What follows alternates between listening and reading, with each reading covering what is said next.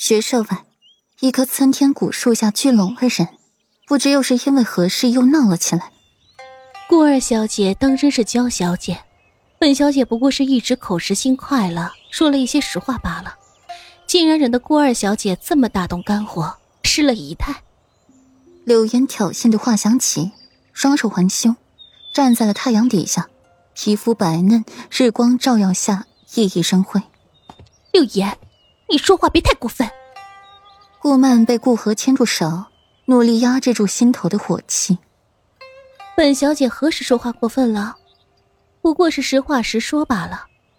难道你方才没有勾引五皇子？众目睽睽之下，你还想抵赖？柳岩眼眸微眯，定定的看着顾曼。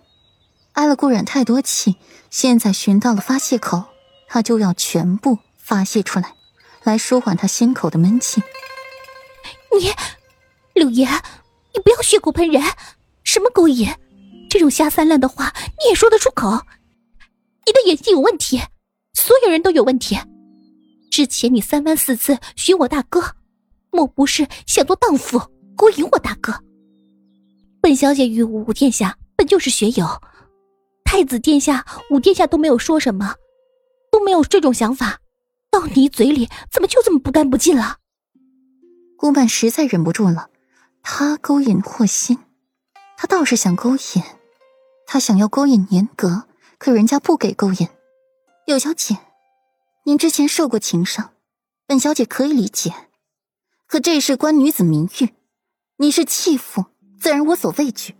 可我顾家姑娘却容不得你这般污蔑。你之前觉得我四妹妹貌美，你怀之难寝，处处怀疑，还给我四妹妹泼污水。如今又冤枉我二妹妹，你到底想如何？国公府的家教可真是好，出了一名不知天高地厚的世子妃，如今又出来一个不知脸皮的大小姐。过两日，本小姐倒是想请父亲亲自去与国公爷好好说道说道了。顾河一向宽和待人，如今如此疾言厉色，倒是少见。旁人不知，顾曼却知。现在如果不厉害些。这柳岩又要牵扯出顾家其余的小姐了，霍秋都被顾河此时的气势震到了。一向温软如水的顾河，竟然会出现这么一面，疾言厉色、火色生香的劲。事关我殿下，难道就不该表一下态度吗？就这样让我二妹妹受此奇耻大辱？顾河的凤眸上挑，落在了一旁霍心惊诧的脸上。不由变得又青又白。世家小姐因为自己的缘故被人泼脏水，自己还在一旁看好戏，随波逐流。这顾河回去和他父亲大哥说道几番，不出一日便能传遍朝堂。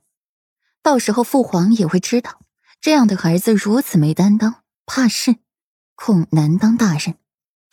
柳小姐可是误会了。刚才本殿下不过想起昔日求学之事，这才和顾二小姐聊了两句。不知道是何处引起了柳小姐有这样的想法。霍心想到了其中关键，含笑开口。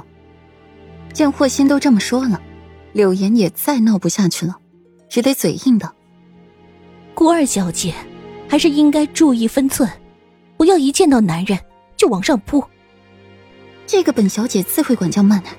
不劳柳小姐费心。柳小姐有如此闲心，不如先回去，先换身衣裳，沐浴更衣，洗干净了身上的腥臭味，这味道着实难闻。顾河冷冷一笑，毫不留情的揭开了柳岩身上血淋淋的疤。那日柳岩的风头，顾和是一言听进了耳朵里，看进了眼里，听到了一身的腥臭。柳岩面染难堪，像只落败的公鸡，灰溜溜的离开了人群。五殿下，男女有别，顾和告辞。顾和拽过了顾曼，行过一礼，就离开了现场，往学舍走了，一脸的冰霜。顾曼也不敢大声说话。曼儿，你不是喜欢那个严格吗？怎么和五殿下？回到学生。顾河才开口询问他：“我哪知道？武殿下问问题，我也不能拒绝呀。顾曼摇头不解，他都好久没有看到那个严格了，那个没情趣的男人。顾曼天天念叨严格没情趣，殊不知严格的情趣都给了别人。